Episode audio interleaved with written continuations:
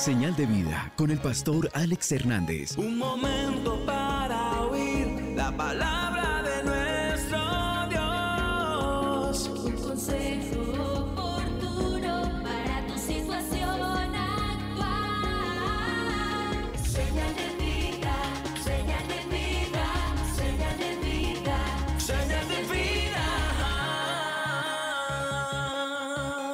consejo oportuno para su situación actual. Hoy quiero compartir con ustedes algo que Dios ha colocado en mi corazón, un paralelo entre buenos padres y padres fascinantes.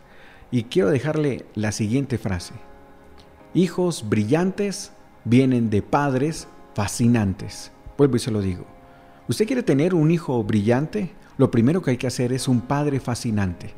Y querido amigo, una de las cosas que la gran mayoría de nosotros queremos es que nuestros hijos se destaquen, que nuestros hijos brillen, que nuestros hijos eh, nos den buenas notas y calificaciones y nos traigan triunfos deportivos. Pero para que el hijo brille, el primero que tiene que comenzar a entender de que tiene que prepararse, capacitarse para hacerlo muy bien, es el padre. Y cuando hablo del padre estoy hablando de mamá y papá. Ahora quiero decirle como primer consejo es que los buenos padres, vamos a hacer un paralelo entre eso, los buenos padres se preocupan mucho y les gusta mucho, de alguna manera, compensar a sus hijos con buenos regalos.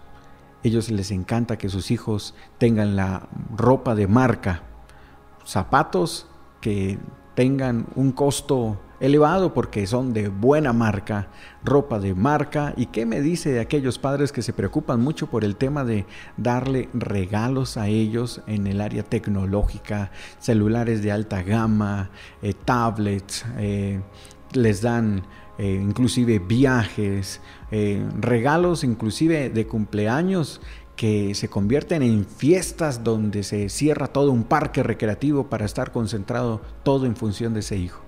Ahora, no está mal que nosotros les demos regalos y cosas materiales a nuestros hijos. Eso forma parte también de demostrar el afecto, el cariño. Lo que está mal es quedarnos solamente en la etapa de darles cosas.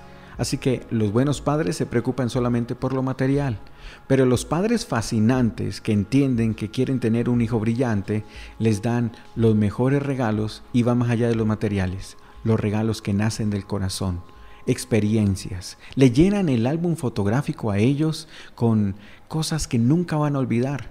Mire, se lo pongo de esta manera. Cuando un hijo se casa, cuando un hijo se va, cuando un hijo recuerda a un padre, no dice, Padre, muchas gracias, mamá, muchas gracias por las zapatillas costosas que siempre me diste. No dice, Padre, muchas gracias por los viajes costosos que invertiste en mí.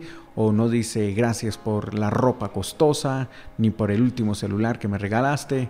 Cuando ellos evocan a sus padres, dicen, Padre, gracias por tu amor, por tu tiempo, porque me enseñaste a ser buena persona ¿Recuerda usted o se da cuenta usted, mi querido amigo, que los hijos lo recuerdan a uno más por lo que uno hace que por lo que uno les da como tal?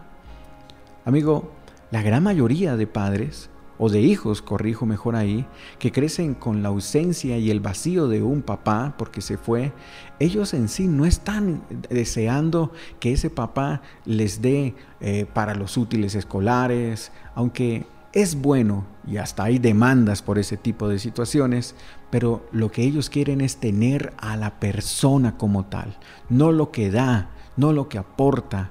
Es de alguna manera importante que dé, que aporte, pero lo que más trasciende en la mente y en el corazón de una persona son los detalles amorosos, las palabras de afirmación. Amigo, un paseo donde usted salga, por ejemplo, a pescar con su hijo y se siente de repente minutos, horas, hablar de su vida, de experiencias de la vida, de cuando usted estaba pequeño, de cosas que le pasó con su papá, con su mamá, cuando usted le abre el corazón.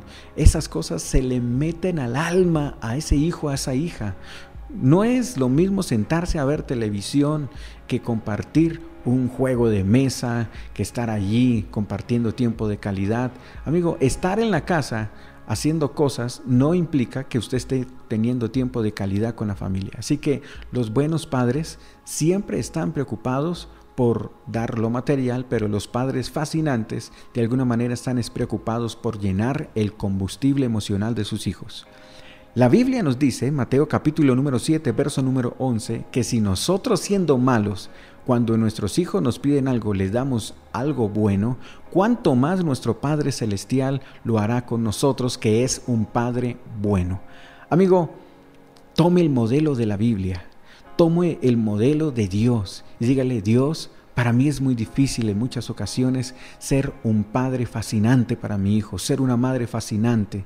Me cargo de cosas y como me siento culpable y me siento que no he hecho las cosas bien, lo único que se me ocurre para compensar esta situación es dándole cosas materiales a mi hijo, las cosas que yo no tuve, las cosas que me faltaron de niño. Pero hoy estoy entendiendo que no solamente mi hijo quiere cosas materiales, que aunque eso le alegra por un momento, el regalo se va la ropa se acaba, los zapatos se desgastan, pero mi amor por ese hijo nunca se acabará. Así que hoy entiendo que las cosas materiales son un regalo pasajero, pero que mi corazón y mi amor por él serán un regalo eterno. Esta es una señal de vida para alguien que lo pueda necesitar.